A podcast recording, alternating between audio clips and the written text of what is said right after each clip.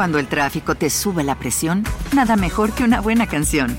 Cuando las noticias ocupen tu atención, enfócate en lo que te alegra el corazón.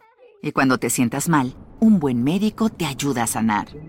Sabemos que mantener tu salud es tu prioridad, también es la nuestra en Kaiser Permanente, donde trabajamos juntos para cuidar de todo lo que tú eres. Kaiser Permanente, para todo lo que tú eres. Kaiser Foundation Health Plan of the Mid-Atlantic Stay Inc., 2101 East Jefferson Street, Rockville, Maryland 20852.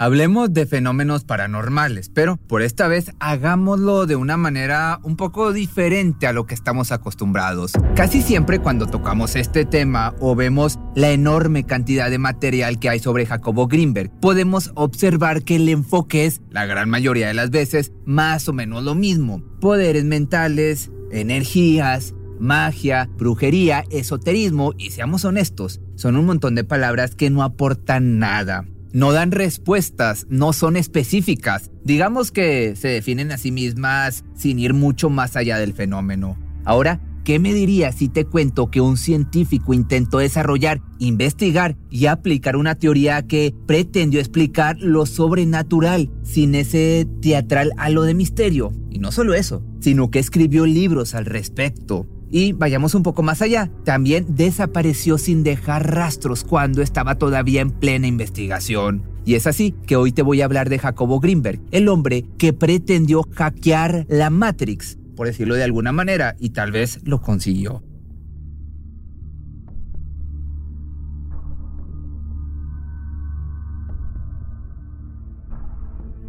Jacobo Greenberg Silverbaum nació en la Ciudad de México en el año del 46 su destino podríamos decir que su vocación se definió cuando Jacobo tenía 12 años. En ese momento su madre perdió la vida a causa de un accidente cerebrovascular. Ahí él decidió que se dedicaría al estudio del cerebro y la mente humana. Apenas terminó su educación básica, se matriculó para estudiar psicología en la Universidad Nacional Autónoma de México, la UNAM. Luego de eso, estudió psicofisiología en el Brain Research Institute, Instituto de Investigación Cerebral en Nueva York. Esto sería en español, y obtuvo un doctorado. Ya hacia finales de los 70 instaló un laboratorio de la misma clase en la UNAM y para el año del 87 fundó el Instituto Nacional para el Estudio de la Conciencia, también financiado por la UNAM. A la par de estas actividades, que para la mayoría de nosotros son muy específicas y están más allá del conocimiento del ciudadano común, escribió varios libros. En sus publicaciones se refiere a sus estudios sobre la actividad cerebral, pero desde un enfoque muy poco común, porque lo que Jacobo pretendía era estudiar cosas como la brujería, la meditación o el chamanismo aplicando el método científico. Pero hay que aclarar esto no lo hacía desde la postura escéptica a la que nos tienen acostumbrados la ciencia. Esto ya lo hemos visto infinidad de veces. Científicos demostrando que lo paranormal no existe, lo de siempre. Y tiene una explicación perfectamente fundada en el conocimiento científico, lo de siempre. Pero Greenberg tenía una idea totalmente opuesta. Pretendía estudiar estas cosas que hemos mencionado, el chamanismo, la telepatía, este tipo, digamos, de magia y encontrar un punto de contacto. Por supuesto que esto causó que la comunidad científica se lanzara sobre él, en especial el ala más conservadora, como este hombre pretendía redefinir la relación entre la ciencia y la conciencia. Era demasiado atrevido. El solo hecho que pretendía estudiar el chamanismo, tomándolo como otra cosa que superstición ya era ofensiva para muchos académicos. Lo cierto era que el Dr. Greenberg no era un improvisado, como ya te expliqué. Daba conferencias por todo el mundo aparte y contaba con el apoyo de la UNAM, que viene siendo una de las universidades o la universidad más importante y aparte del gobierno, porque más allá de las críticas, nunca se apartó del método científico en sus investigaciones. Y luego de años de indagar en la relación entre la mente y la materia, al fin pudo volcar sus conclusiones en una teoría. A esta teoría la llamó teoría sintérgica.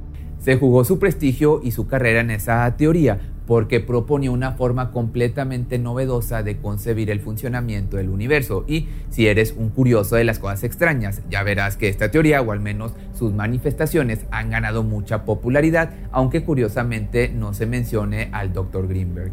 Esta teoría sintérgica parte de una hipótesis de la realidad que todos conocemos siendo un holograma, una construcción mental colectiva en la cual el ser humano no tiene por qué ser solo un espectador. Tu actividad cerebral interactúa con la mía y la mía con la tuya. Cada quien es un individuo que se ve influido por todo lo que sucede a su alrededor. Entonces, eh, eso es la realidad, así sucede, Todos estamos siendo influidos constantemente por lo que sucede. Muchas muchos de nuestros pensamientos ni siquiera son nuestros, sino provienen del colectivo, porque hay esa constante interacción entre todos los cerebros que están interactuando. Una teoría que pasaría a lo concreto cuando conoció a Pachita, de quien por cierto tengo un video en este canal, te lo dejo por aquí así puedes completar la información. Con ella, Greenberg creyó encontrar un ejemplo directo en lo que puede hacer la mente humana cuando tiene lo que llamó campo neuronal de la alta sinergia. Pero te vas a preguntar, ¿qué es la sinergia? Pues bueno, se llama sinergia a la capacidad de varios factores, habilidades o influencias de actuar en conjunto para obtener un resultado que no podría lograrse individualmente. Esto venía a significar, volvamos al ejemplo de Pachita, que de alguna manera su cerebro era capaz de interactuar con el universo físico a un nivel superior al del resto del mundo. Por si no lo sabías, ahí te va, Pachita se hizo muy famosa en México y en todo el mundo debido a que realizaba curaciones y hasta intervenciones quirúrgicas sin tener conocimientos científicos. De hecho, incluso hay testimonios de personas que la vieron reemplazar órganos enfermos por otros que ella misma materializaba entre sus manos y todo esto lo hacía solo con un cuchillo de cocina y sin anestesia. Te decía hace un minuto que Greenberg planteaba a grandes rasgos que nuestra realidad es una especie de holograma y si te fijas, la gran cantidad de videos sobre glitch en la realidad o fallas en la Matrix, como también lo llaman, apuntan para ese lado. No me refiero a que esos videos sean o no reales. Recuerda que este es un canal de entretenimiento y no de divulgación científica. Quiero decir que la idea de que nuestra realidad es más y a la vez menos de lo que creíamos se está instalando poco a poco en las personas y fue Greenberg quien lo planteó mucho antes de que existiera el Internet. Pero más allá de su experiencia con Pachita, Greenberg hizo experimentos en los que demostró señales neurológicas de la existencia de la telepatía, por ejemplo. Era lo que él llamaba el potencial transferido. Ruth Cerezo, quien colaboró con Greenberg, detalló en el año 2022 cómo el investigador realizaba sus experimentos de potencial transferido. El experimento era básicamente colocar a dos personas que previamente habían realizado juntas una sesión de meditación en dos jaulas de Faraday. Una jaula de Faraday, por cierto, consiste, para resumir, en un ambiente aislado de frecuencias electromagnéticas. No es exactamente esto, pero basta con que lo entendamos de esta manera para ser más fácil de entender. Pero bueno, luego de que estas personas mediten y entre cada una en su jaula, son conectadas a un electroencefalógrafo. A una de las personas se le somete por otra parte a una serie de flashes, luces potentes y parpadeantes. Ese estímulo es percibido por el cerebro y queda reflejado en el electroencefalograma. Ahora bien, la persona en la otra jaula de Faraday no está viendo los flashes ni sabe cuándo serán emitidos, pero en su electroencefalograma también se veía reflejado el estímulo de los flashes. Era ni más ni menos, telepatía medida y controlada en un laboratorio. Con esto Greenberg buscaba comprobar que la gente percibe y recibe información a partir de la estructura del espacio. El caso de Pachita, en donde ella además de generar imágenes, las hacía completamente visibles para los demás y provocaba un cambio en la realidad, fue uno de los puntos culminantes de su investigación, pero algo ocurrió, algo que es un misterio hasta el día de hoy.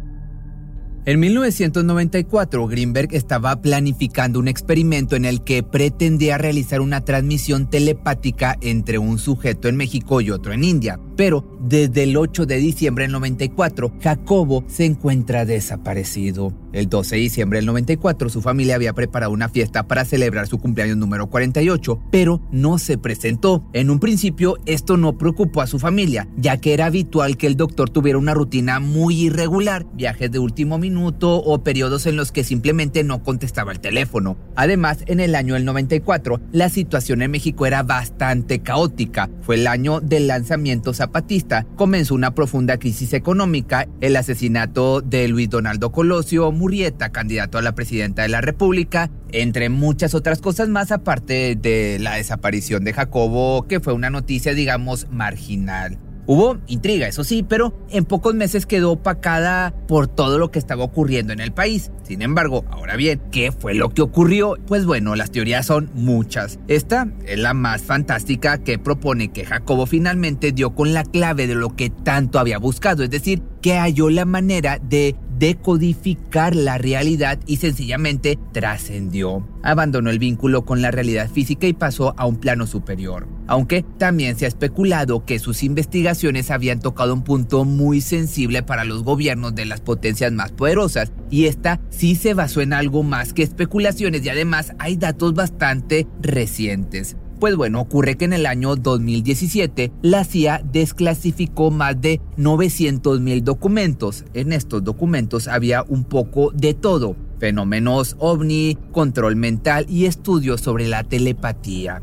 Pero bueno, volviendo al tema, entre esos documentos se mencionó un artículo del año del 82 donde Jacobo describe su teoría sintérgica. Con esto, claro, no bastaría para hacer especulaciones, pero veamos un dato más. Durante la Guerra Fría, el gobierno de los Estados Unidos inició el proyecto Stargate, que investigaba la clarividencia y la visión remota. No era simple curiosidad, sino que buscaban aplicaciones militares lo de siempre. Y de otro lado, los soviéticos también realizaban investigaciones sobre la lectura de mentes. Sin embargo, el proyecto supuestamente de Stargate fue cancelado. Ya depende de cada quien si creerlo o no, pero se supone fue cancelado un año después de la desaparición de Greenberg. Y un último dato, en los documentos figura un trabajo firmado por Jacobo, pero de fecha posterior a su desaparición. Y es por esto que hay muchos que piensan que Jacobo Greenberg fue secuestrado por una organización como la CIA o la NSA.